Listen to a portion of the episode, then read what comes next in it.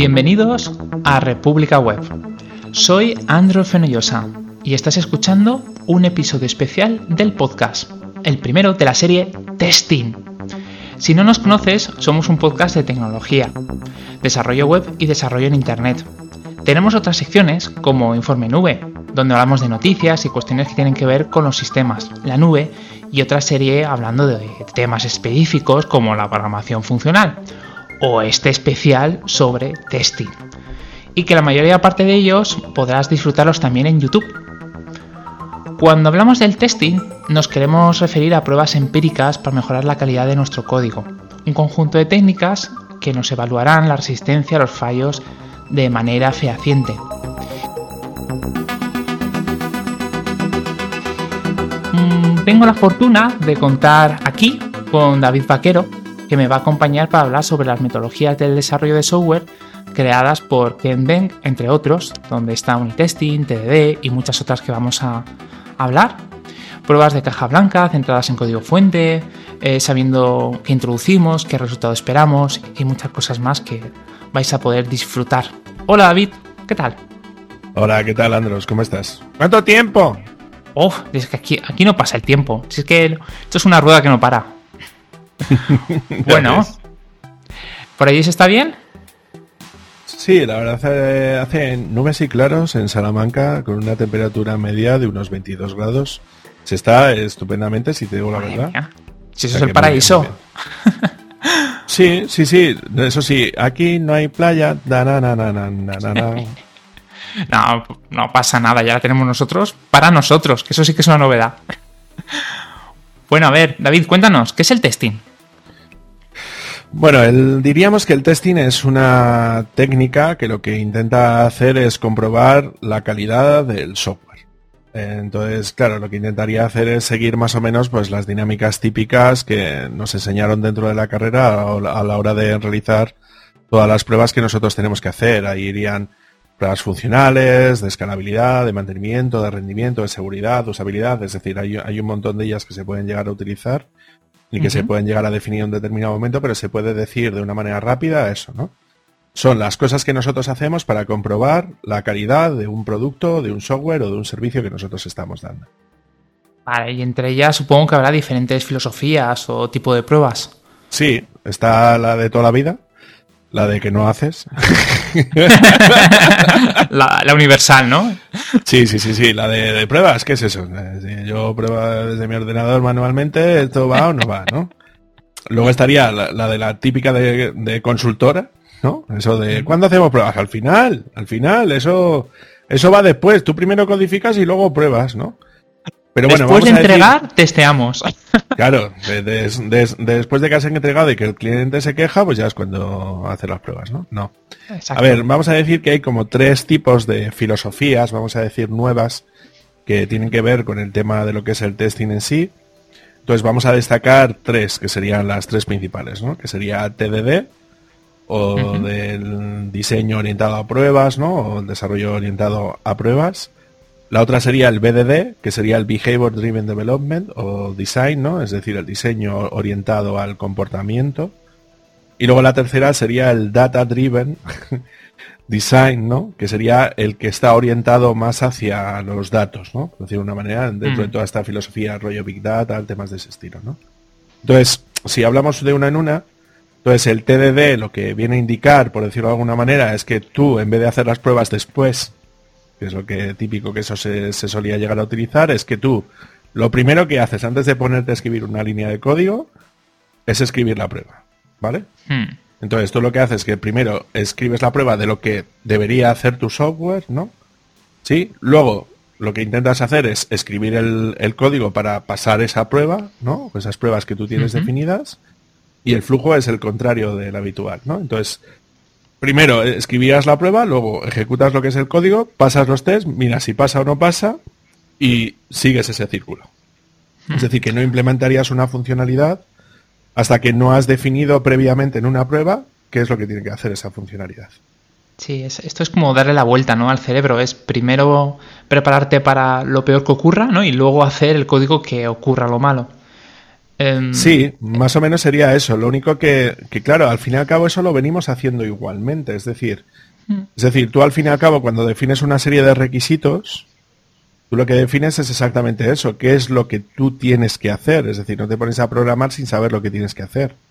Entonces, esta definición de que tú defines la prueba, eh, lo que estás definiendo es como un requisito, al, al fin y al cabo, que quieres que tu software sea capaz de cumplir, ¿no? Sí, el otro día subí un, pequeño gráfico que, justamente hablaba sobre esto y era sobre una espada. Tú si quieres hacer una espada, eh, no vas directamente a coger el martillo y darle forma. Primero creas la funda. Una vez la tienes definida, es cuando ya empiezas a moldear ese arma intentando que encaje poco a poco. Y cuando no lo haga, pues vuelves a trabajar sobre ello. Hasta que no entra perfectamente, no te pones a trabajar sobre el tema de quitar impurezas, eh, limar, afilar. Entonces, eso sería el círculo. primero pensar en cómo va a quedar y luego trabajar sobre cómo llegar a ese fin. Eso es. Y siguiendo con esta misma filosofía de TDD, es cuando llegaríamos al BDD, ¿no? Al Behavior Driven Design, ¿no? Que tú lo que tratas de hacer es como definir en palabras eh, lo que serían los requisitos de tu aplicación en sí, para que luego cuando vayas a ejecutar o cuando vayas a codificar la prueba, tengas claro desde el principio qué es lo que estás probando y qué es lo que estás haciendo, ¿no? Entonces ahí hay que, hay que darle un, un, gallifante, una estrellita a los desarrolladores de Ruby on Rails, que fueron los que pusieron más de moda todo esto con el tema de Cucumber, ¿no? Eh, y con el lenguaje Gherkin, que es como se denomina, Mm. donde da esos tres pasos, ¿no? El given, el when, el then, ¿no? El given es el que te pone en situación, ¿no? De dónde estás. El when sería eh, la parte correspondiente a las acciones que realiza el usuario, el sistema, ¿no? Las, las acciones que pueden llegar a suceder. Y el then serían todas aquellas cuestiones que tienen que ver con las aserciones o las comprobaciones que tú quieres hacer, ¿no? Entonces sería más cosas del estilo, por ejemplo, ¿no?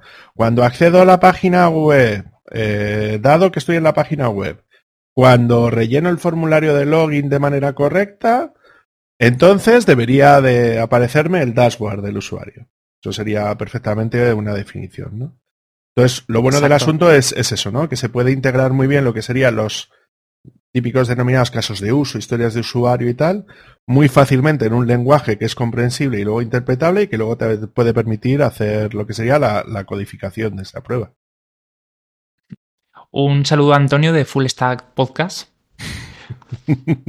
continúa, continúa, por favor. Vale. Y luego por el otro lado estaría el, diseño orientado a datos, ¿no? Donde ahí lo que se orienta principalmente no es tanto a la parte visual, ¿no? Que es, sería más las pruebas de aceptación que comentaremos más adelante, sino más orientado a lo que son eh, la estructura de los datos y la lógica de negocio. Entonces sería diseñar todo para que, para que el enfoque principal sea eso, lo, eh, lo que sería el esquema de datos, lo que tú quieres utilizar, antes, antes que cualquier otra cosa, ¿no?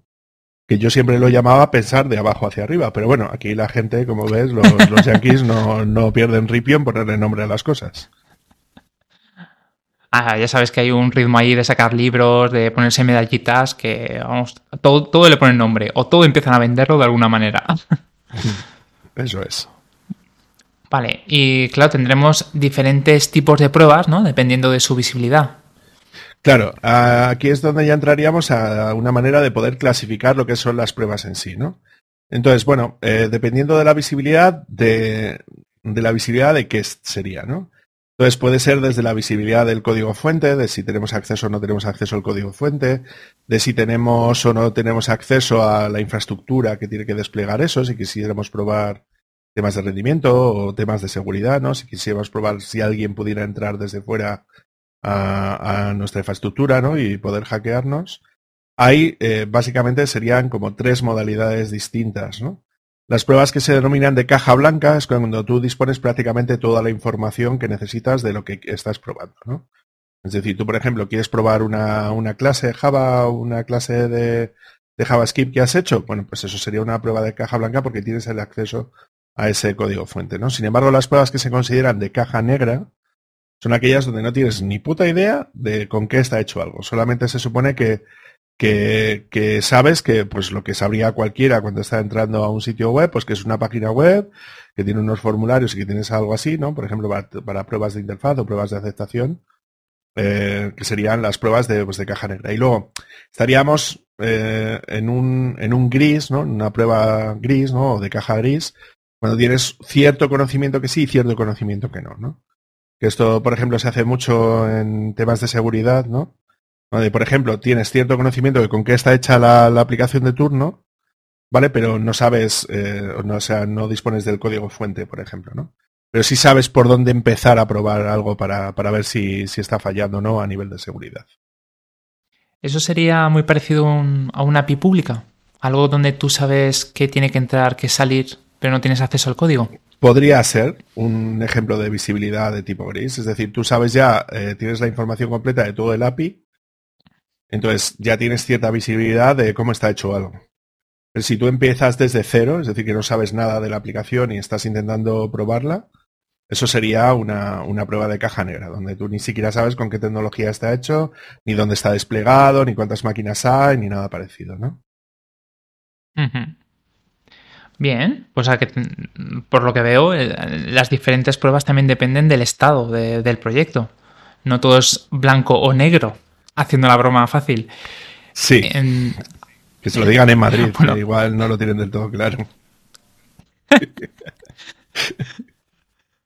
bueno, y tengo apuntado también eh, tipo de pruebas dependiendo de la ejecución de las aplicaciones. ¿Qué es eso? Claro, a ver, eh, muchas veces pensamos de que solamente se puede probar una, una, aplicación cuando se está ejecutando, es decir, que solamente puedes probar un formulario, por ejemplo, eh, para ver si va bien o no. Claro, en ese caso tienes que ejecutar la, aplicación que, pone en funcionamiento ese formulario. Pero no, es decir, eso sería una prueba dinámica. Esto, esto eh, es, muy parecido con los coches, por ejemplo, ¿no? Es decir, tú cuando tienes, tienes un coche puedes hacer pruebas estáticas de ese coche, donde analizas el diseño del coche o, o, temas de ese estilo, donde el coche no se está moviendo en ningún momento, pero podrías hacer una prueba estática del coche, pero con un túnel de viento. Entonces, para ver exactamente cuál es el coeficiente de, pues, pues que tiene a, la hora de penetrar sobre el viento con la resistencia que puedes llegar a provocar, ¿no? Es lo que sería la, fricción con el viento. Y eso te va a decir, pues, cuánto combustible podría llegar a gastar, por ejemplo, de más o de menos, si has mejorado toda esa parte, ¿no? Pero claro, eh, muchas cosas nosotros en el, en el código podemos meter la pata y no nos hemos dado cuenta. Y eso se puede analizar incluso antes de que ejecutes la, aplicación. Entonces tú puedes saber, por ejemplo, pues cuánto porcentaje de cobertura de código tienen tus pruebas, por ejemplo. O si tú, por ejemplo, puedes tener determinadas vulnerabilidades de seguridad o si tienes algún bug. O sea, hay, hay, herramientas, por ejemplo, como SonarCube, ¿no? Que es una herramienta que es de análisis de código estático, que te permite, sin que la aplicación se mueva, ya decirte eh, si tu aplicación puede funcionar mejor o peor o si tiene lo que llaman ellos los code smells, que es una es bastante gracioso, es como que el código huele como esto esto tiene mala pinta, ¿sabes? tiene un orcillo malo, ¿no? Esto, esto, esto huele mal, ¿no? Vale, pues cosas de ese estilo son cosas que se pueden llegar a plantear con un análisis de código estático. Sin embargo, las pruebas dinámicas es cuando ya se ejecutaría con la aplicación en marcha. Es decir, cuando ya estás con la aplicación en su ejecución, estás comprobando a ver cómo, cómo se comporta. Bueno, lo ideal sería jugar con ambas, ¿no? En cualquier tipo de desarrollo. A ver, la idea es hacer de las dos. Es decir, o sea, todo lo que estamos definiendo nosotros ahora son maneras de clasificar pruebas. Es decir, no, no, estamos hablando de que solamente se haya que hacer, o sea, que haya que elegir entre papá y mamá, ¿no? Entre prueba blanca o prueba negra, ¿no? Mamá. Mamá siempre, pero bueno, sí, continúa. Eso es. Sino que tú en un determinado momento son herramientas que están a tu disposición para saber cómo clasificar esas pruebas. O sea que no significa que todo lo que haga sea estático o todo lo que haga sea dinámico. Sino son maneras de decir, oye, pues esta prueba es estática o es dinámica o está, ¿no? No significa que solamente hagas de un, de un tipo, lo harás de los, de los tipos que tú necesites. Vale, y de ahí pasaríamos las pruebas funcionales, aunque estas yo creo que son más conocidas por, bueno, los que se dedican a hacer testing de forma habitual. Claro. ¿Qué tenemos? Aquí lo que conoce la mayor parte de la gente es que la gente lo llama en general como unit testing, así como como si... Y tan pancho. Claro. Entonces, cuando se refiere a pruebas de unidad es porque tú estás probando una unidad. ¿Qué es esa unidad? Ni puta idea, pero bueno, normalmente suele ser la unidad más básica de, del lenguaje de programación o la tecnología que tú estás utilizando.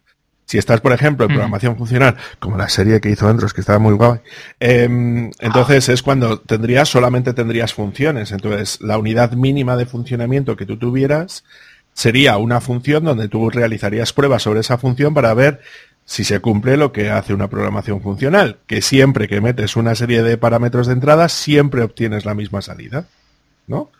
Entonces, la unidad mínima sería la función, ¿no?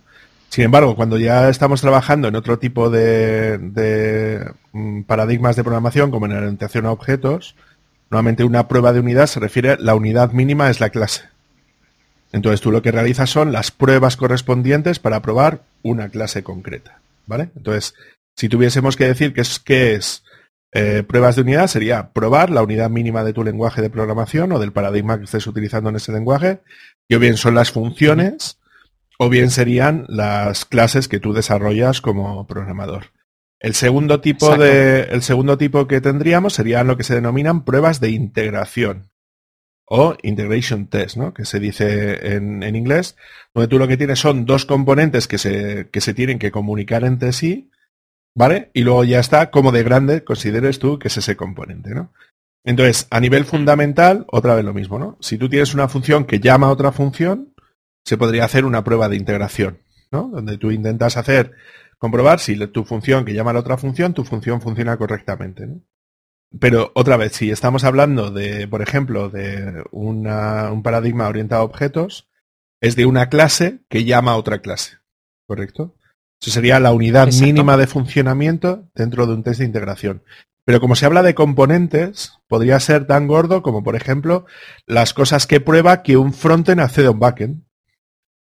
¿No? Entonces también mm. sería una prueba de integración, pero de un mayor nivel. Claro, por supuesto, ahí estarías probando muchas más cosas. La idea es que tú pruebes desde los componentes más pequeños, es decir, función que llama función o clase que llama a clase, a módulo que llama módulo, componente que llama componente, ¿no? Hasta que llegues a un nivel tan alto de abstracción, ¿no? Que sería, por ejemplo, un frontend que consulta a un determinado backend.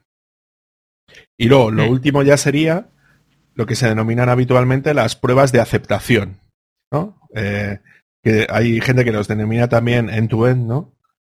Que este tipo de pruebas normalmente suelen, suelen ser pruebas de caja negra dinámicas, ¿no? Ahora ya que sabemos los dos conceptos. Es decir, son pruebas que no tienen por qué saber cómo está hecha una, una aplicación por dentro y que lo que hacen es normalmente utilizar el interfaz de la, de la aplicación para saber si cumple o no cumple con los requisitos específicos que se especificaron cuando, cuando se quiso desarrollar esa aplicación inicialmente o en el momento en el que tú estás en ese sprint eh, programando esa, esa fase.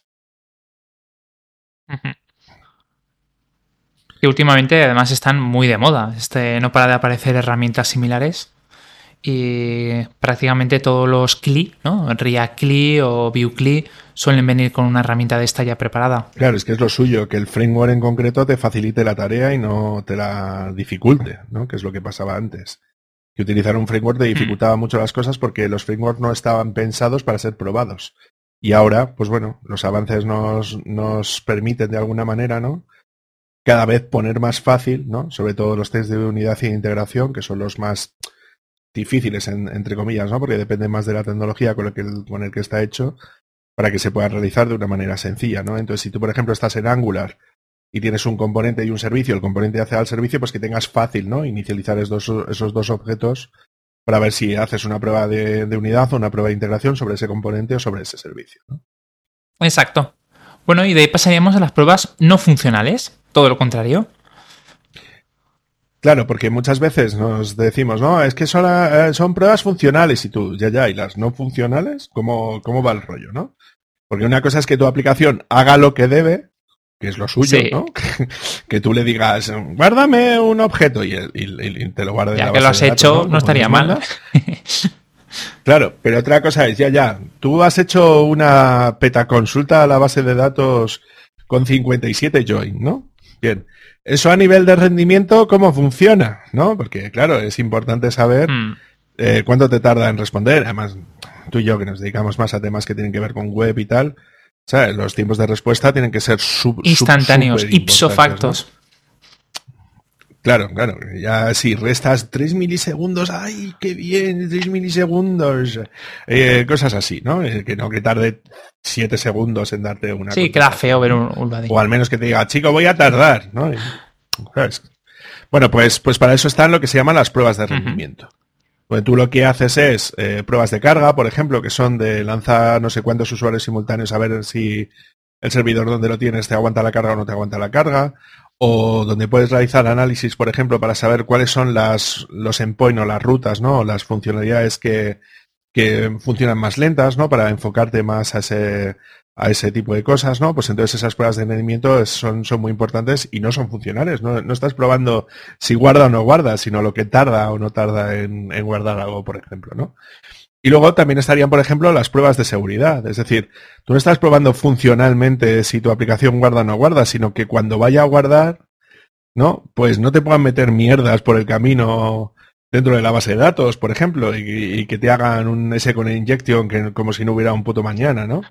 Entonces, bueno, aquí podríamos destacar las pruebas de, de fuzzing, ¿no? Exacto, las aleatorias. Donde tú lo que haces es meter datos aleatorios y tal, no sé qué, en, un, en cualquier tipo de entrada que tenga tu aplicación para ver si en algún momento peta. Y lo que descubres es que puede petar. Eh, entonces, claro, pues ya te encuentras casos, ¿no? O issues, ¿no? Que tienes que resolver, que no habías pensado en un principio de que te metieran algo que no era donde no tocaba ¿no? a la hora de hacer temas de ese estilo, entonces, claro, son cosas que, son importantes, ¿no? Tanto la seguridad como, como el rendimiento. Eso lo comentaba Linus Torvalds, que a él le gustaba mucho este tipo de prueba. Em, no sé por qué razón, algo de peso habrá detrás. Pero bueno, el resto de los mortales tenemos que dejar al usuario común, ¿no? Lanzarlo y que sea ellos los que hagan la prueba aleatoria y nos hagan el reporte. A no ser, claro, que dediques. Ahí es donde, ahí donde se nota Andros, donde hay pasa. Eh, es decir, si tú trabajas en un... Últimamente me estoy metiendo en el mundo de las criptomonedas. Entonces, oh, claro, si tú estás en un exchange... ¿eh? claro, de eso tenemos que hablar, a ver si le gusta a la gente y hablamos de esas cosas.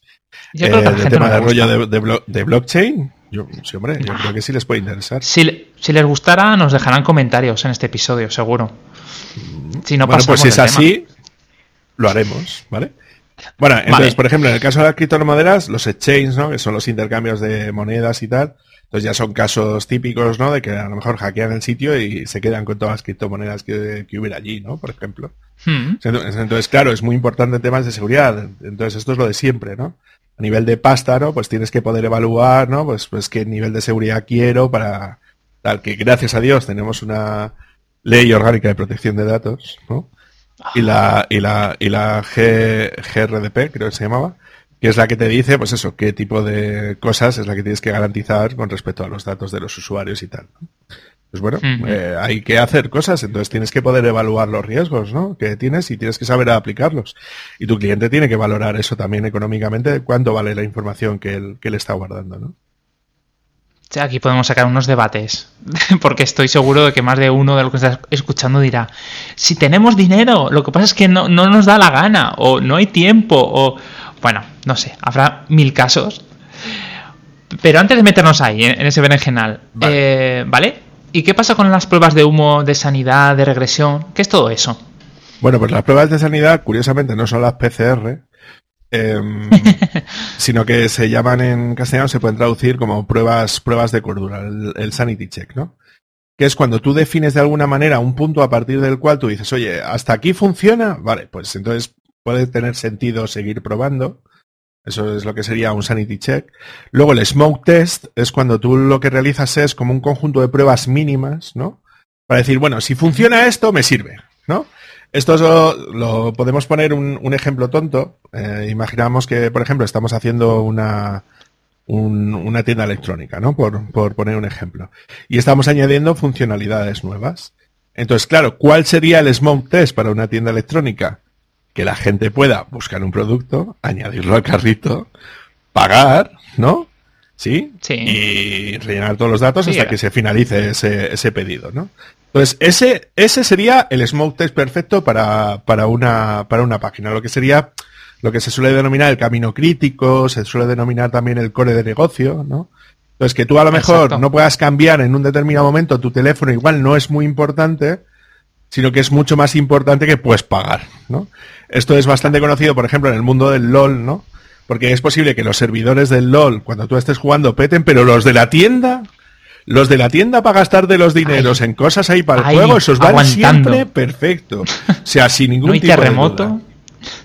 Correcto. Vamos, o sea que sí. Volviendo al, al, ejemplo anterior mío, o sea, si yo hago una espada, eso tiene que matar. Si no mata, no está pasando la prueba de humo. Bueno, a no ser que tu funcionalidad sea no matar, ¿no? Sino solamente impresionar, entonces igual sí, ¿entiendes? No es una espada de, un rey, no, no, no. Yo, yo hago las cosas. Ah, para es que los reyes combaten ahora. Eh, eso es una novedad. No sabía yo que en Abu Dhabi eh, se montaran guerras así guapas. Vale, y luego ya. ¿Y qué son las pruebas de sanidad? no, eh, no, no, las de sanidad y las de Smoke ya la hemos mencionado. lo que sería la, la, última que faltaría de las que has mencionado antes sería el test de regresión, ¿vale? Cuando se, alguien tiene una regresión es cuando algo antes iba bien y luego no, ¿vale? Entonces, el ejemplo típico es que, por ejemplo, eh, tú, por ejemplo, tienes una aplicación que, por supuesto, tienes todos los test hechos, ¿sabes? está todo perfecto hecho y tal, y tú vas a arreglar un fallo, ¿no? Entonces, ¿para qué está hecho un test de regresión? Un test de regresión sería como un test de sistema, un test completo, ¿no?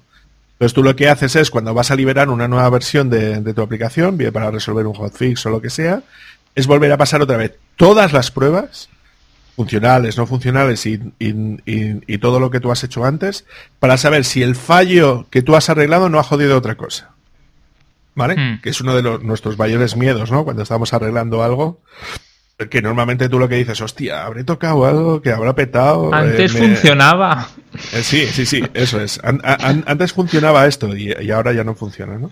Bueno, pues la manera de evitar esa sensación que tenemos los programadores, ¿no? Cuando estamos metiendo la mano a algo y sobre todo cuando no tenemos mucha idea o no, no sabemos muy bien lo, que estamos haciendo, que es el 95% del tiempo normalmente, em, pues entonces, claro, eh, es muy importante tener esa salvaguarda de decir, vale, pues he metido la pata aquí, pero esto no ha llegado a producción, ¿no? Porque he hecho un test de regresión antes y sé que esto no me ha jodido nada, ¿no? O al menos sé hmm. que he hecho un smoke test antes, ¿no? y que sé que la gente va a seguir comprando en la tienda y la tienda no se va a parar, ¿no? Por decirlo de alguna manera. Bien, bien. O sea que aquí tenemos material, buf. Cuando hay tiempo y dinero, se puede hacer algo como una tienda, sí, sí, sí, muy conocida. Bueno, ¿y qué ventajas y contras crees que tiene hacer un testing? Porque claro, estamos contando las bondades, pero estoy seguro que habrá cosas que no nos ayuden. A ver, el testing, a mí me gusta decir que el testing hay que usarlo, pero con moderación. O sea, esto es como cuando, cuando tú dices, está guay tomarse unos chupitos y tal, que eso está guay, ¿no? Pero mm. igual poner de a chupitos eh, durante ocho horas seguidas igual no es lo más sano del mundo, ¿no? ¿Qué es lo que quiero decir con esto? A ver, siempre hay que tomárselo con moderación. Es decir, mm, tienes que pensar muy bien, oye, ¿me interesa hacer esta prueba sí o no? Eh, el, caso en el que yo estoy teniendo en cuenta, ¿tiene sentido probarlo o no tiene sentido probarlo? ¿no? ¿Por qué? Porque uno de los mayores problemas que tiene lo que es el testing es que efectivamente eh, el desarrollo eh, sale más caro. Es decir, hay veces que, claro, entonces tienes que gastar entre un 10, un 15, un 20% más, claro, todo dependiendo del equipo que tengas, ¿no? Y cómo de acostumbrado esté hacer, hacer testing, ¿no? Más de tiempo para que haga las pruebas, ¿no? Es decir, para que no solamente haga lo que es el desarrollo, sino que haga las pruebas en sí también, ¿no? Entonces, mm. claro, eh, el problema que tenemos normalmente en nuestra querida Españita es que normalmente el jefe o el que paga, uno de los dos, ¿vale? Eh, no es consciente de esto.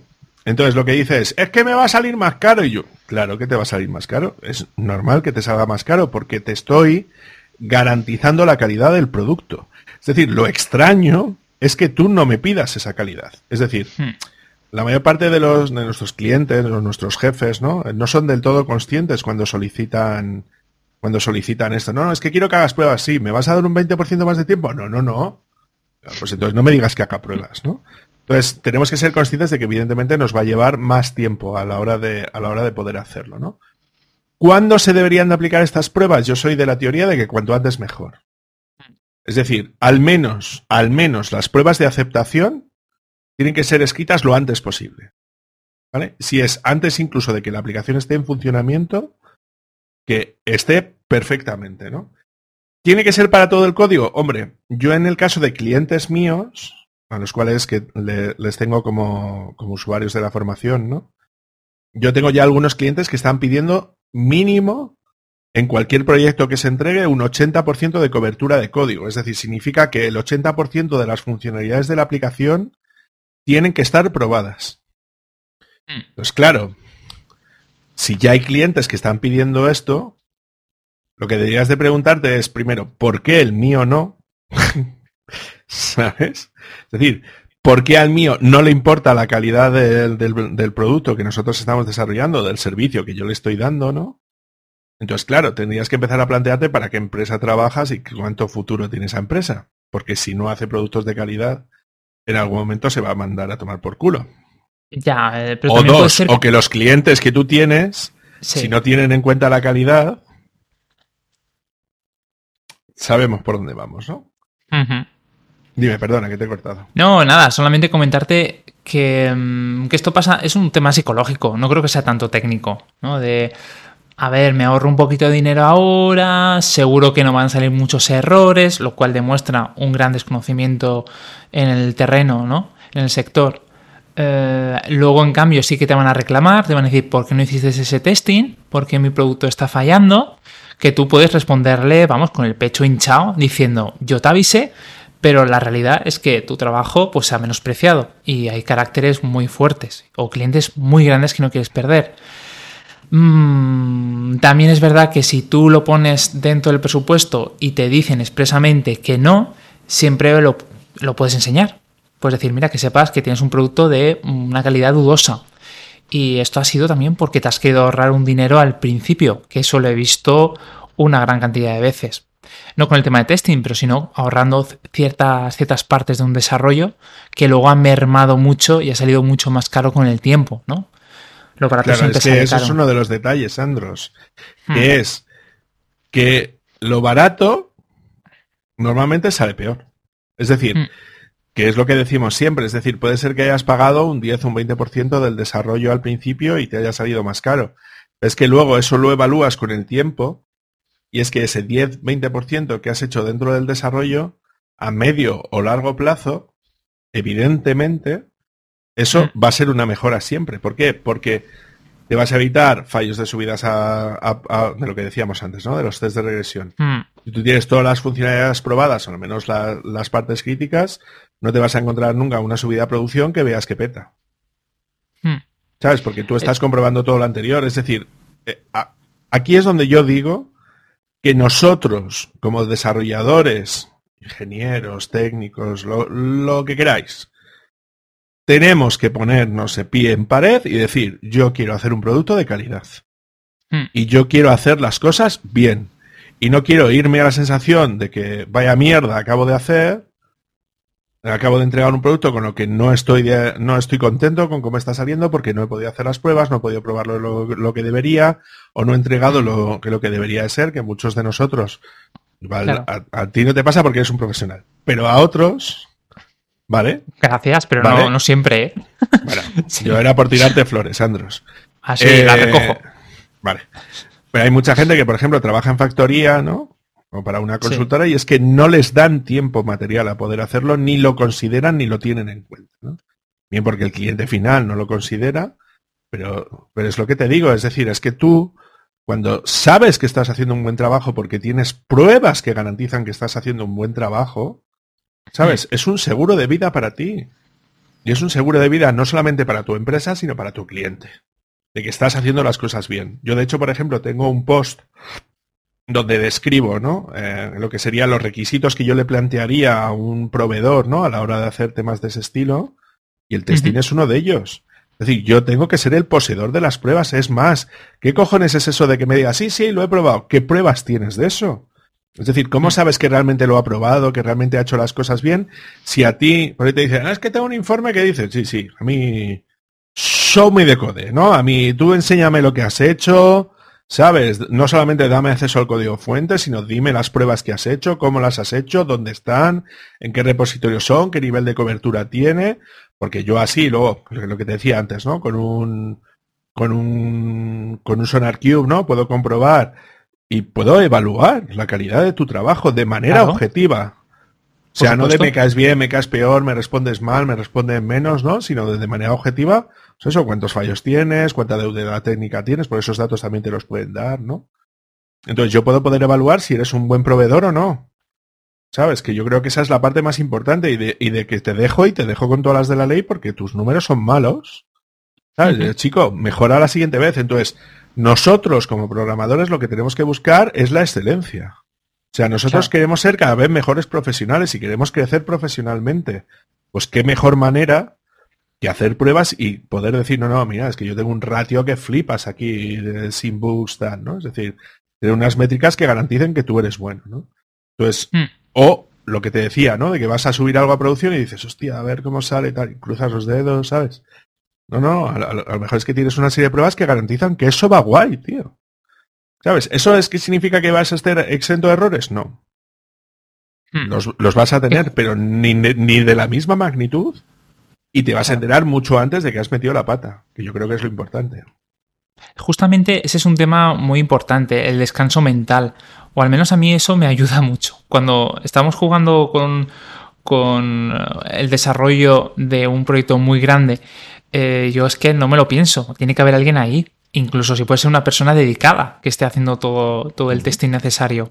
Porque es que si no, eh, imagínate, imagínate la hecatombe. Luego el, lo que te puede perjudicar a nivel económico. O luego eh, irte a la cama pensando, pero esto, este cambio que hice va a funcionar o no. Esto te dice, oye, sí, lo que has hecho no influye al resto de la aplicación. Va a ir bien, tranquilo. Además lo he desplegado, ¿no? Si haces un, despliegue automático. Todo va bien, vete a dormir. Solo falta que te llegue eso por Slack. Y, todos ganan en la fórmula. Como tú dices, si buscamos la excelencia, buscamos que nuestro código esté a una altura que nos represente a nivel profesional, debemos incluirlo. Si el cliente no está dispuesto a pagarlo, ya tú, ya depende de ti cómo, quieras llevarlo. Claro, porque siempre estaría la opción de decirte, venga, pues te doy el 80% de las funcionalidades que tú quieres, mm. pero hacemos el 20% de testing. ¿Sabes? O sea que, siempre podrías jugar con eso, decir, venga, igual estas dos funcionalidades que me has pedido al final, que tú mismo no le das tanta importancia, ¿sabes? Pues quitamos estas dos funcionalidades, te mantengo el presupuesto, pero te hago pruebas. Es decir, que luego es también saber llevar al cliente de tu lado, ¿no? Es decir, que el cliente mm. muchas veces dice, es que ahora no me lo puedo permitir. Pues chico, pues esto y esto queda fuera. Es decir, si no te puedes permitir hacerlo todo a la vez, pues tendrás que decidir y tendrás que priorizar qué entre y qué no entra. Yo te digo que con el presupuesto entra aquí. Oye, pues si entra hasta aquí y encima te garantizo que, puedo probar, pues a lo mejor es una manera también de que él lo entienda, ¿no? ¿Sabes? Y luego ya se dará cuenta con el tiempo de que, de que fue una buena decisión, ¿no? Oye, mira, pues tú siempre puedes presentar los informes de decir, oye, mira, nos hemos dado cuenta tantas veces antes de que este, esto ha fallado antes. Y eso él lo va a poder ver. Es decir, si tú tienes un sistema de integración continua, pues es un Jenkins, un Adaption, un GitLab CI, un runner. algo de ese estilo, algún runner de ese estilo, ¿sabes? Es, mm. que, es que va a ver los informes y va a decir, hostia, pues, pues hemos esquivado un par de balas importantes, ¿sabes? A la hora de hacer, y solo tiene que leer los, los informes de testing, que son automáticos. ¿Sabes? Eso lo guardas en algún sitio y en los planes de pruebas ya lo tienes todo hecho, ¿no? Entonces creo, creo que es algo muy importante y que luego el cliente con el tiempo sí es capaz de valorar. Sí. De hecho, tengo que reconocer que algunas cagadas enormes nunca han llegado a producción gracias a eso. Mm. A que justamente antes de, desplegarlo donde, donde toque, se ha ejecutado unos test importantes y nos han dicho, oye, cuidado que esto dejó de funcionar. Y el cliente nunca se ha enterado, claro. Claro. Entonces, si no tienes pasta para hacer todas las pruebas o para lo que decíamos, ¿no? Lo ideal, ¿no? Que sería ese 80% de cobertura de código, ¿no? Como media, ¿eh? Es decir, no tiene por qué ser siempre así, pero más o menos como un objetivo, ¿no? Donde quieres llegar, pues yo que sea, al menos un sanity check, un smoke test, es decir, algo, ¿no? Es decir, vale, no tienes todas las pruebas de, integración y de unidad posibles, pero yo que sé, al menos los de aceptación sí las tienes, ¿no? Es decir, que, que con aceptación estás probándolo todo, aunque no lo pruebas a nivel individual, pues sería más difícil poder encontrar un, un, error, que esa es la ventaja de hacer test de integración y test de unidad, porque sabes dónde está fallando concretamente, ¿no? Y también te ayuda mucho, ¿no? A, saber qué está fallando y por lo tanto a tardar menos en, resolver los fallos, ¿no? Pero si quitamos lo del tema del tiempo, y evidentemente que tienes que estar formado. O sea, eso también es un problema. Es decir, que la mayor parte de la gente no sabe testear. Entonces, claro, es, un tema muy artesanal. Es, un hándicap, ¿no? Claro, y yo entiendo que hay una resistencia por parte de los equipos a la hora de hacer este tipo de pruebas. Entonces, claro, ¿cómo se soluciona eso? Con formación, con, mm. también con más tiempo y dinero. Sí, o en mi caso, por ejemplo, cuando tengo que convencer a los gerentes o a los jefes de proyecto, que lo que les digo es, mm, vamos a hacer test, me dicen, no, y yo, su puta madre. Pues vale. Em, vale, pero unos mínimos tendremos que hacer. O sea, ya se lo planteas como, vale, igual todo no, igual todo lo que te estoy pidiendo no. Pero ¿qué te parece si hacemos solo esto? Entonces, como lo que le colocas ya, lo que se decía, ¿no? mamá pone una, papá sí, un mínimo. Una semillita, ¿sabes? Entonces dices, vale. Entonces yo en algunos proyectos yo me he encontrado como decir, no, no, no, no queremos, porque han tenido una mala experiencia previa, pues normalmente por temas de desconocimiento, ¿no? sobre cómo utilizar una tecnología o que no se han dado cuenta ¿no? de, que, de lo complicado que era probar, ¿no? Que hay veces que puede darse lo que es el caso, que a lo mejor el tema del testing no es el problema, sino las pruebas que tienes que hacer para comprobar si eso está bien o no, que a lo mejor son complicadas de poder hacer y tu equipo no está preparado para, hacer eso de una manera rápida y eficiente, ¿no? Eh, pues yo lo que he hecho ha sido, bueno, pues bien, pero estas mínimas sí.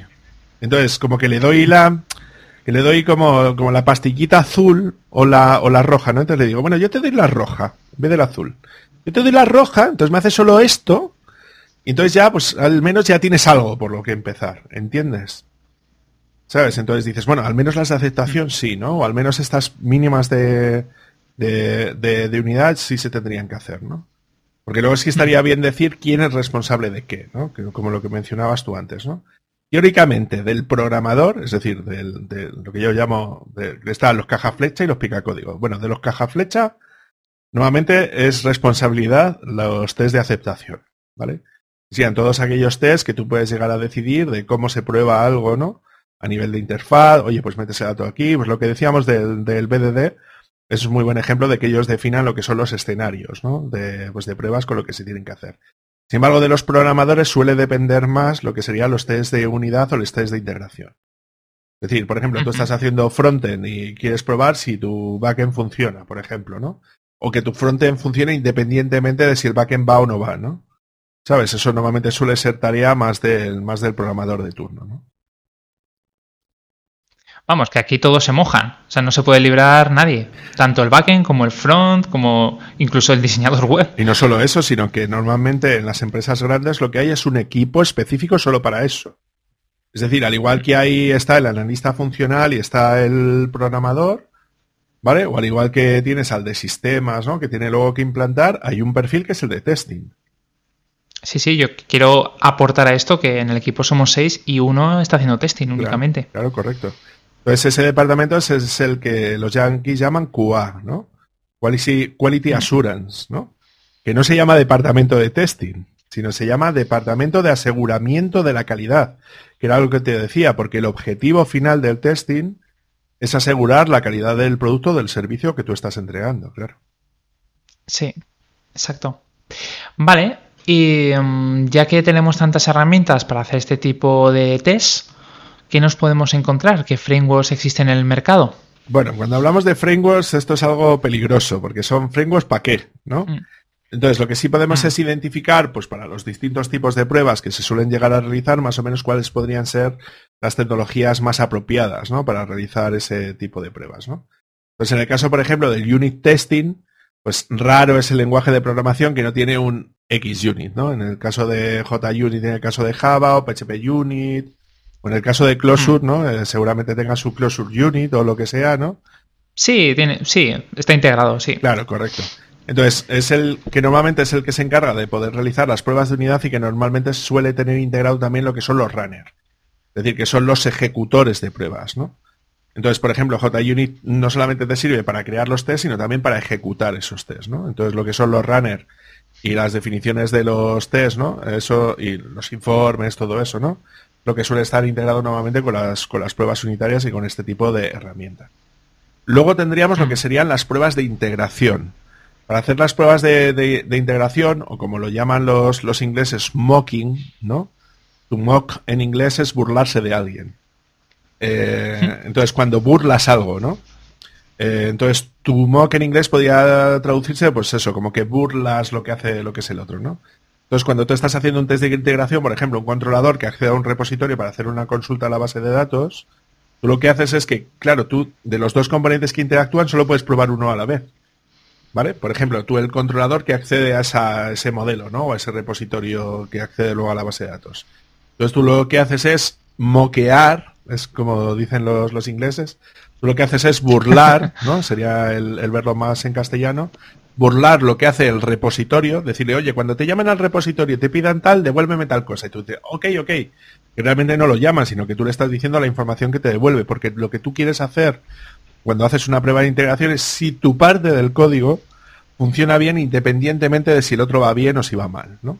Entonces, para ese, para ese tipo de cosas es, es para, que, para, para, lo que suele servir ese, ese tipo de. O sea que en ese caso eh, tendríamos lo que serían las, las, bibliotecas de mocking, ¿no? También lo llaman spine, ¿no? Entonces ahí, por ejemplo, en el caso de Java utilizan uno que se, que se escribe mojito, M-O-C-K-I-T-O, pero que realmente se llama mojito.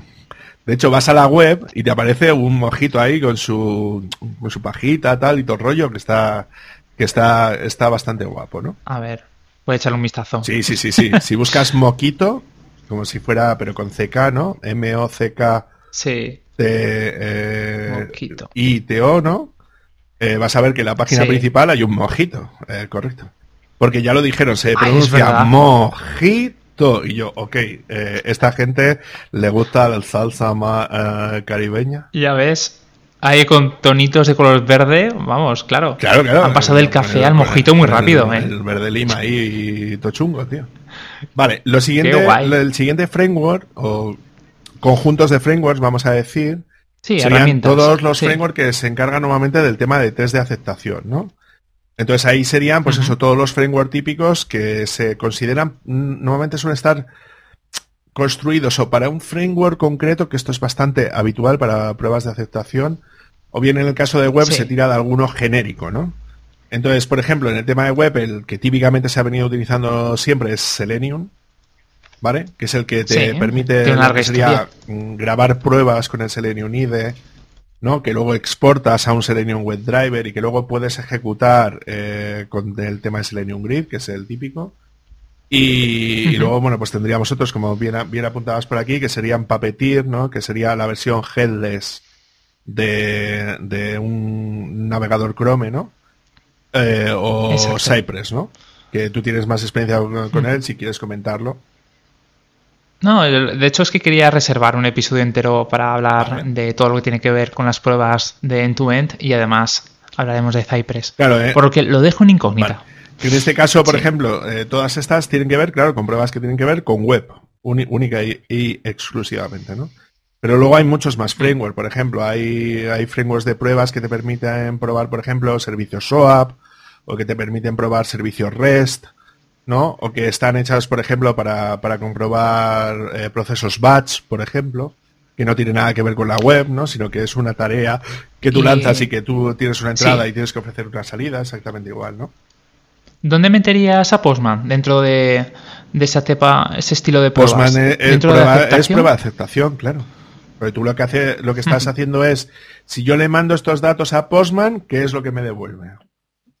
¿Sabes? Y aparte se puede hacer también con, el, con, con Swagger, ¿eh? Es decir, que tú puedes definir una API REST con mm. Swagger. Claro, el propio Swagger. Y, automáticamente te podría hasta generar las pruebas que tú quieres hacer sobre ese API REST, ¿no? Es que Swagger es fantástico. No sé cómo hemos podido desarrollar API REST sin eso. Pues eh, eso antes se llamaba SOAP y ese mismo fichero era el WSDL. Pero como eso no ha existido mm. nunca en REST, pues nos resulta súper extraño, pero en el mundo Java están súper acostumbrados a hacer cosas de ese estilo. Y de hecho todas las herramientas de automatización de, pruebas de SOAP se hacían en base al fichero de definición, que era WSDL, y ahora las pruebas tiene sentido, ¿no? Que se hagan en base al fichero de definición de una API REST, que en este caso es Swagger o OpenAPI, ¿no? Con la especificación 3.0, 3.1. Claro, eso te voy a decir, la evolución. Por eso se están tomando ahí un mojito, viendo cómo nos pegamos de leche contra los errores, ¿no? Y ellos ya lo tienen resuelto. Claro, que otra de las maneras también de, utilizar también el mock que, no hemos comentado es que tú puedes moquear una API REST, por ejemplo. Entonces puedes mm. simular una API REST que se comporta de una determinada manera para que tu servicio, cuando llame a él, ¿vale? Pues te simule que le envías no sé qué y te devuelve no sé cuántos, ¿no? Por ejemplo, independientemente de si está conectado a una base de datos real o no, ¿no? Vale, la siguiente cosa sería cómo probamos el tema del rendimiento, ¿vale? Entonces, normalmente todo aquello que... ¿Eso cómo se hace? Ahí lo que se puede mirar a ver es... Eh, JMeter es la típica que se ha utilizado siempre para poder hacer temas de, pruebas de, pues, de rendimiento. Entonces, lo que hace JMeter es que al ser una aplicación Java y tener bibliotecas Java para conectarse a cualquier cosa, pues la verdad es que puedes meterle cualquier tema. Pero bueno, eh, por decirlo muy rápido, es una herramienta que es capaz de ejecutar súper rápido tareas que tú le digas. Si tienes soporte de web, soporte de API soporte de envío de mensajes de Java, envío de eh, conexión a base de datos, es decir, prácticamente puedes probar casi cualquier cosa, ¿no? y sobre todo a nivel de rendimiento, es decir, que puedes meterle una carga de trabajo, ¿no? Para hacer pruebas de carga y decirle, oye, méteme aquí 100 usuarios simultáneos, 200 usuarios simultáneos, 5.000 usuarios simultáneos. Claro, es que tener una máquina que sea capaz de hacer 5.000 peticiones por segundo, ¿no? Para hacer temas de ese estilo. Pero bueno, es una de las más utilizadas, de las más antiguas, ¿no?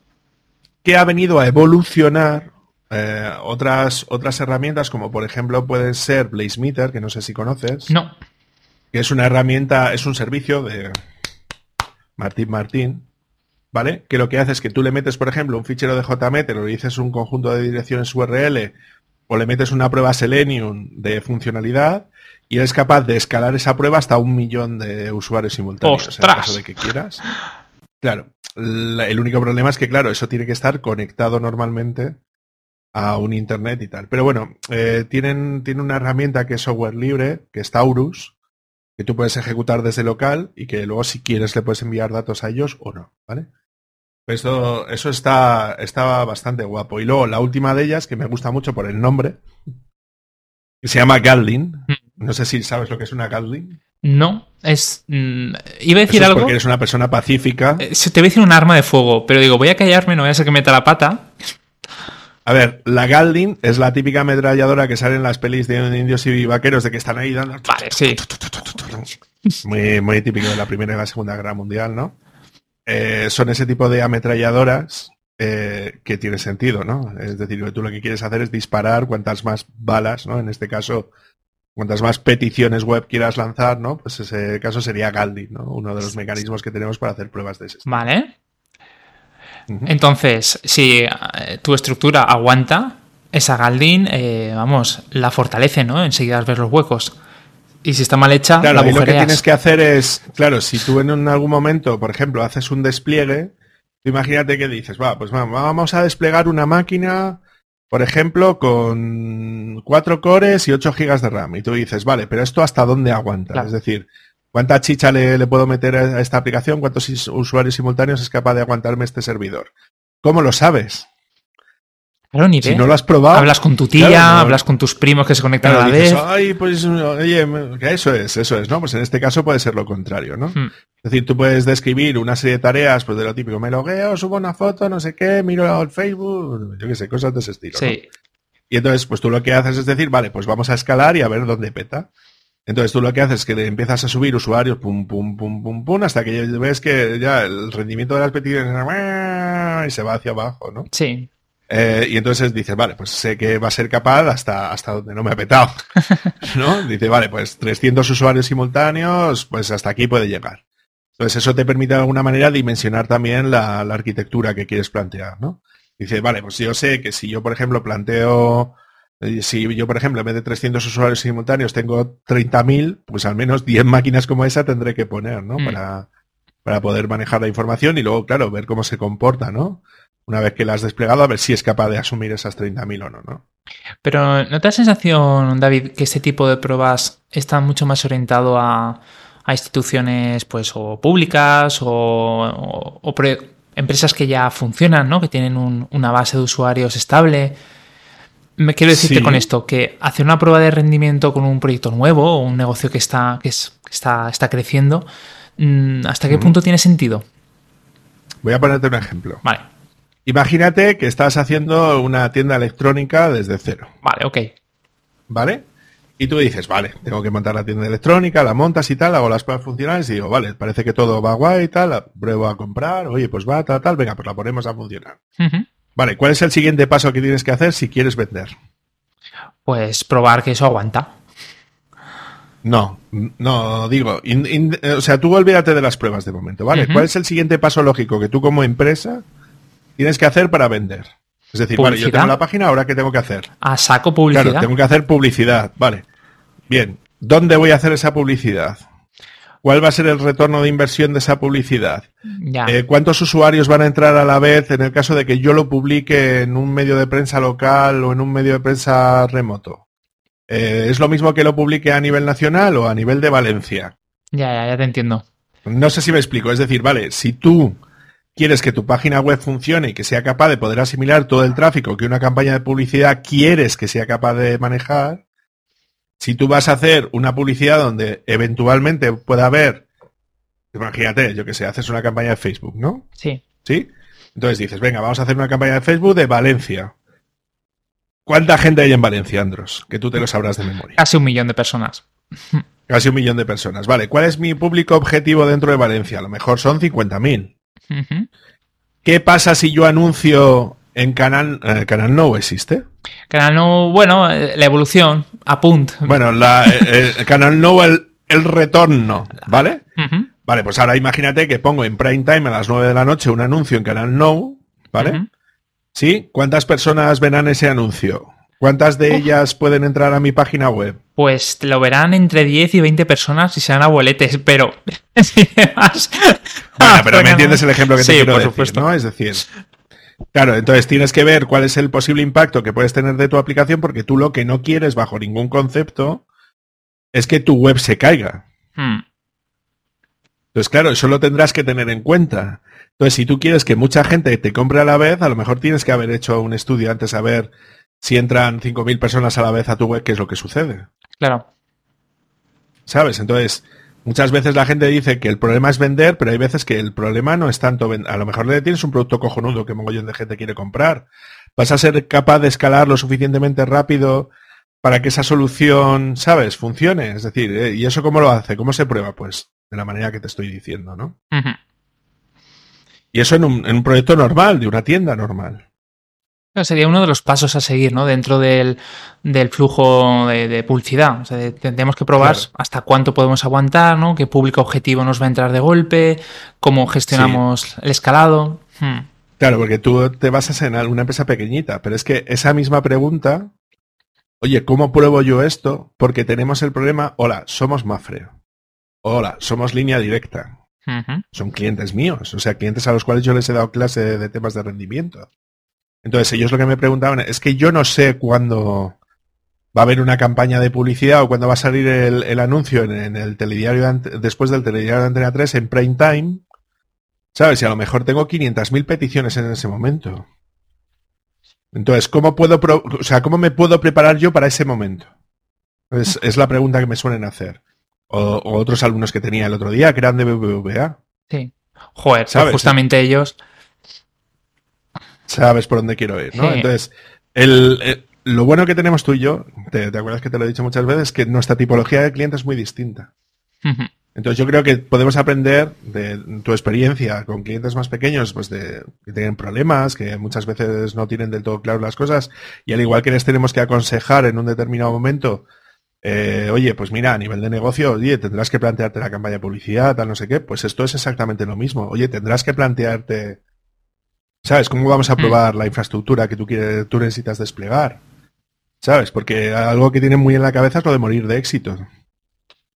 ¿Sabes? Entonces, ¿quieres morir de éxito? Muy bien, pues vas, vas vas perfecto. O sea... pero a veces se puede dar la situación contraria. Eh, mueren de intentar tener éxito, de, empezar a proyectar, ¿no? a hacer ciertas inclusiones de características, eh, ciertos desarrollos que a un nivel tan pequeñito, ¿no? un perfecto desconocido en el mundo, pues que no, no vale la pena. Es, curioso. Claro, pero era lo que decías tú antes, es labor nuestra decírselo. Hasta cierto punto. Quiero decir, al final nosotros ofrecemos un servicio. Eh, no podemos montar el negocio. no, pero tú a nivel técnico sí le puedes decir esto puede ser un problema o esto no puede ser un problema.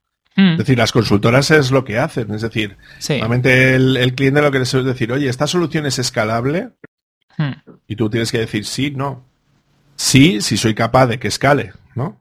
Es decir, o al menos soy capaz de saber cómo puedo probar para empezar a que escale, ¿no? Es decir, o sea, es que es hasta un caso, o sea, hasta un paso previo, ¿no? El otro día, eh, no voy a dar nombres de proyectos, pero nos dijeron de, subir características en el servidor para una app, o sea, el API había que subir características y, así lo hicimos, a pesar de que yo les aconsejé que no era momento adecuado, que tal vez más adelante con más usuarios tendría sentido y que era un coste, pues absurdo porque el servidor estaba entre un 0 y un 0,5% de, de utilización de recursos. Pero bueno, y después de eso me pidieron que además subiéramos el servidor de, de staging.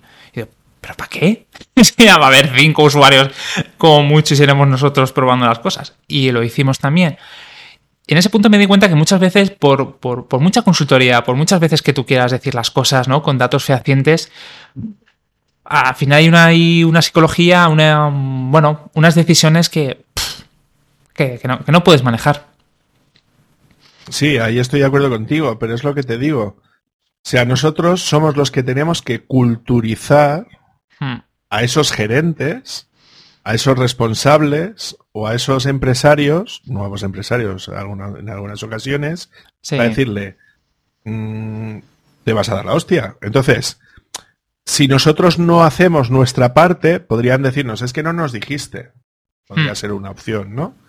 Pero yo creo que entra en nuestra, en nuestro, igual no en nuestra responsabilidad, pero sí en nuestra responsabilidad como, como profesionales de advertir a nuestros clientes de los posibles problemas que pueden llegar a tener en el caso de que no tomen determinadas decisiones y que luego, si el cliente decide suicidarse solo, pues chico, ha sido, ha sido tu decisión.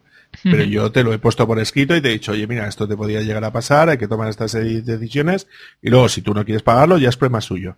Pero también es una manera de educarles, porque yo creo que tenemos un problema grave, sobre todo con cierto nivel de empresarios, vamos a decir, que muchas veces están empezando, son muy nuevos o no tienen conocimientos previos del negocio o no saben cómo hacerlo en Internet, es decir, que no tienen esos conocimientos y hay veces que nosotros tenemos que hacer esa labor. Claro, yo como vengo de la formación, como que lo tengo cogido bastante de mano. Sí. ¿Sabes? Y de hecho, me, cuando me pongo académico, soy un pesado que flipas, ¿eh? Cuando digo, tienes que hacer esto, tienes que hacer pum, pum, pum, y empieza a poner pam, pam, pam, pam, pam. Claro que en algunos que me caso me dicen, ah, es que esto no podemos hacerlo, o esto otro tal, o eso no depende de mí, ya, ya, pero. Pero yo a ti te lo voy a decir. Yo a ti te lo voy a decir. Vas a llorar, ¿sabes? Aunque no lo hagas. No, no, no, pero no lo hago por llorar. Eh, yo, yo lo hago para decir, oye, es que yo quiero que tú mejores. Entonces, ¿cuál es la mm. manera de hacerte mejorar? ¿Sabes? Es decirte, oye, te puedes encontrar esta piedra en el camino, cuanto antes la afrontes, mejor. Pero vamos, a que luego ya sea decisión suya. Es decir, tú, yo ya me he quedado tranquilo. Y ya te he dicho lo que te tenía que decir, te he dicho los pros y los contras de esta decisión y luego tú mismo puedes hacer las cosas. El problema es que muchas veces el cliente se piensa que lo haces por tu bien, o sea, no por el suyo, sino por el tuyo. Y tú lo que estás intentando hacer es preocupándote por él y él no lo ve así, ¿no? Porque la relación hay veces, más en tecnología. Sí, sobre todo con clientes grandes. Claro. Sí. No, pero en los grandes últimamente son ellos los que lo exigen, eh, que es, es, el caso distinto que te quería decir. Hmm. Entonces ya es, yo por ejemplo, yo ya me he encontrado clientes muy grandes ¿vale? Muy, muy, muy grandes, donde ya directamente esto y dice, no, me pones el 80% de cobertura o no te, o no te acepto este commit. Hasta ese nivel, ¿eh? Qué guay, de verdad. ¿Sabes? Lo, gracioso es cuando tienes una, aplicación que no tiene ningún test hecho y tú estás en mantenimiento y te ponen la misma norma. Hmm. Que igual no es tan gracioso. Entonces yo, yo es lo que digo, creo que tenemos que ser conscientes como, como programadores que os subimos nosotros a jefes o nos vamos a encontrar con decisiones técnicamente mal tomadas. Y eso, en, parte, es responsabilidad nuestra. Sí, en parte sí. Vale, pues si te parece, terminamos de ver las últimas. Yo lo que quería comentar, si, si, me dejas, yo lo que quería comentar es el tema de las herramientas de integración continua, que no las hemos mencionado y que creo que son muy importantes en el mundo Java, por ejemplo, Jenkins es el rey. Eh, es decir, rara es la aplicación Java que no tiene un Jenkins montado para temas de integración continua. Y luego los que se están poniendo mucho las pilas últimamente es GitLab, ¿vale? El entorno de CICD, de integración continua y de despliegue continuo, está, bastante avanzado. Sí. Y luego uno que me han dicho que no sé, es una empresa, debe ser nueva, que se llama GitHub, que tiene también algo parecido. Sí, algo me han como dicho. es de Microsoft y tal, no lo sigo mucho, pero, pero creo que tienen ya algo ya también para hacer cosas así. Ah, lo están intentando. Están intentando igualarse con GitLab. Bueno, en fin, Claro, los chicos claro. pequeños. Claro, eso es. Y, y luego, bueno, pues un par de cosas y más. Una cosa es que todo aquello que tenga que ver con los gestores de dependencias, NPM, Maven, Gradle, es decir, todo aquello que tenga que ver con gestores de dependencias, siempre va a ser una ayuda a la hora de hacer todo este tipo de cosas en un entorno de integración Mm. continua. Y luego, un par de, un par de consejos, ¿no? Que creo que serían las partes importantes. Uno, que hay que tener un sitio donde gestionar las issues. todo, todo un detalle. Eh, que eso puede ser eh, Jira, en el caso de Atlassian, es el más habitual dentro de, de empresas grandes, ¿no? Eh, en software libre tenemos Mantis, que es una herramienta que se puede hacer de ese estilo. Y luego quería comentar una, que es de software libre, que permite gestionar todo lo que sería un test plan, es decir, todo aquello que tiene que ver con un conjunto de pruebas realizado de una determinada manera, que se llama TestLink, que es una herramienta que permite hacer el seguimiento completo de todas las pruebas que se hacen a un determinado software y es software libre, es una aplicación Qué guay. si, si no recuerdo mal, es una aplicación PHP. O sea que en ese sentido sería lo ideal. Y luego que todo esto casa muy bien con todo lo que hemos visto de tema de filosofía de DevOps, tema de contenedores, Docker, Kubernetes. O sea, todo esto casa muy bien cuando, cuando lo hacemos todo junto. Oh, pues menudo repaso que nos acabas de dar. ¿Quieres Sí. algo más que comentar antes de despedirnos? Que Eh, llevamos una horita y pico. Sí, yo lo único que quiero hacer es eh, decirle a la gente que no se asuste, es decir, que intente empezar por lo más básico. Que hay veces que dice, pues, la gente que se dedica a temas más que tienen que ver con maquetación, diseño, más frontend y tal, seguramente las pruebas de aceptación se van a sentir súper cómodas con ellas. Por ejemplo, si utilizan Selenium para poder grabar las pruebas, yo de hecho hay una maquetadora que he tenido la semana pasada en, en clase, en un curso de testing, y que se ha animado hacer pruebas, pruebas de, de aceptación con Selenium. He dicho, no, no, es que esto está muy bien, porque lo entiendo, sé lo que estoy haciendo y tal, y no sé qué. Digo, perfecto, Olaya, un, un besito desde aquí, si, si me estás escuchando. Eh, chapó por ti y era una maquetadora que iba a un curso de testing y que es que yo no sé, Toma ya. a ver, yo vengo aquí y tal, y, y que al final, por ejemplo, parece que se fue con, o sea, con mucho más de, de lo que se pensaba, ¿no? Porque, porque muchas veces nos olvidamos de ellos, a lo mejor ellos son las personas ideales para hacer pruebas de aceptación, ¿no? Sí, eh, al final son los que tocan el producto. Claro. Y luego, los programadores con lo que nos solemos sentir más cómodos normalmente es con las pruebas de unidad, ¿no? Hmm. Sí, o hacer pruebas, pruebas de formularios, que eso normalmente suele depender mucho de nosotros. Pero unas Sí. pruebas de aceptación de formulario, que es algo que vas a tener que hacer constantemente, ¿no? Entonces, Sí, el, es la parte más crítica. Claro, Hmm. el, el, acostumbrarte a hacer pruebas de un formulario y que eso esté grabado y que luego lo puedas reutilizar, eso, eso creo que merece bastante la pena. Y luego, no quiero irme sin decir, sobre todo para aquellos que os dedicáis a temas de web y temas de maquetación, lo voy a decir solo una vez, A ver, pero dispara. creo que quede lo suficientemente clara. Todos aquellos maquetadores, diseñadores, eh, programadores de frontend, que no coloquéis un identificativo único en cualquier elemento interactivo de la aplicación, merecéis todo lo malo que os pase. Os lo digo desde ya. Os, lo digo desde ya. Recomendación a, a partir del día de hoy. Siempre que defines una interfaz, siempre que defines una interfaz vía web, siempre todo elemento interactivo se coloca con un identificativo único. Ya sabéis, ¿no? Rollo HTML, tal, tal, el campo ID. Vale, el atributo ID de, ah, siempre. Sin excepción. ¿Vale? Campos de texto, botones, menús, cosas por las que hagas hover, cualquier cosa interactiva, se le coloca un identificativo. Gracias. Muy bien, pues aquí vemos David que ha sacado a Galdin, ha ametrallado a todos los diseñadores webs y se ha tomado un No, mojito no a todos. refrescarse. Bueno, es Solo verdad, a los que no conozcan los IDs. Eh, muy bien, muy bien. Por suerte, mis alumnos lo hacen. o sea que ellos no hace falta que escuchen esto. No, pero ¿sabes, sa- ¿sabes por qué lo digo? Porque cuando ¿Por tú vas a hacer las, las pruebas de unidad de, de una aplicación concreta vía web, Sí, tienes el problema de que si no colocas el identificativo a la hora de poder localizar el elemento dentro de cualquier framework claro. de los que utilices de end-to-end ¿no? o de pruebas de aceptación, si cambia el diseño, Mm, es posible que se te rompan todas las pruebas que hayas desarrollado con anterioridad y te toca reprogramarlas todas. Sí, pues sí, totalmente de acuerdo. si es algo que pueden aprender desde el principio y que y que les permita de, alguna manera poder hacer unos diseños que luego sean fácilmente probables, ¿no? Que mm. el tema de la usabilidad está bien, que el tema del, user experience está guay, que el tema de que se vea bonito es súper importante, pero si luego no lo puedo probar, no me sirve de mm. nada todo eso porque mi aplicación se va a caer porque has decidido que tu diseño, en vez de ir así, vas, vas a, ¿no? Y mm, se me caen todas las pruebas, entonces si hacéis eso desde el principio, ya os digo yo que se os va a agradecer mucho y se os va a querer mucho. Pues muchas gracias David por lanzar este consejo, que espero que cale. A, consejo alias amenaza, pero sí. si no, ya sabéis que ir a David a recordarlo. Bueno, pues también te quiero agradecer que nos hayas dado esta mm, charla gratuita, esta clase free, porque yo sé que tú cobras por esto, por lo, lo que acabas de hacer ahora mismo. Entonces yo creo que la gente que nos haya escuchado eh, debe sentirse muy afortunada.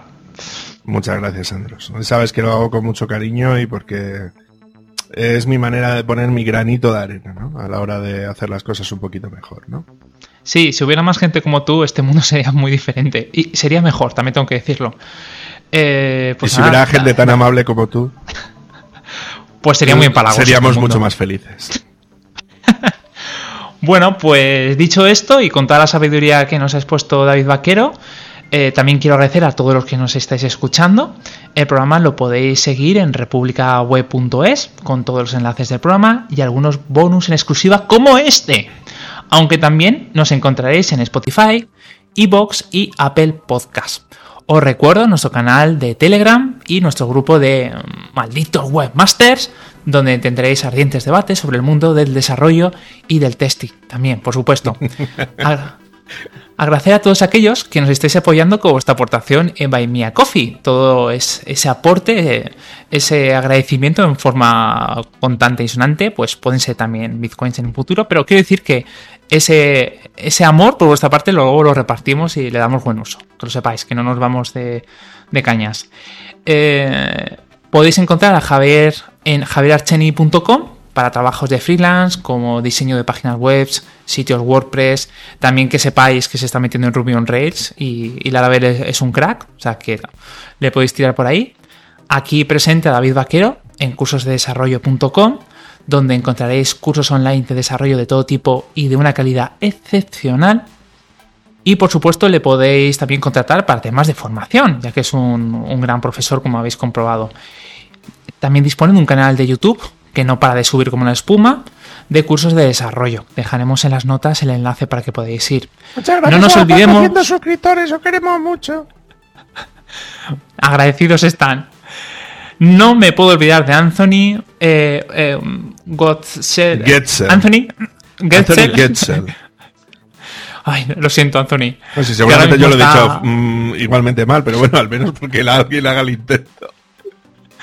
Bueno, Anthony, que ahora mismo está luchando contra el COVID y esperemos que dentro de un poquito se recupere y esté con nosotros otra vez. Que lo podéis encontrar en ccsolution.io y en Twitter como dev barra baja ago. Ageo, sí. Ageo, sí. Y luego ya sabéis que eh, podéis encontrar al gran, grandísimo eh, ah. Andros Fenollosa en programadorwebvalencia.com, donde tiene ahí una serie de artículos muy interesantes y últimamente está subiendo cosas de JavaScript y testing muy interesantes, ¿vale? Y ahí con unas gráficas mosnas, mosnas, monas, que merece mucho la pena que, que vayáis a verlo.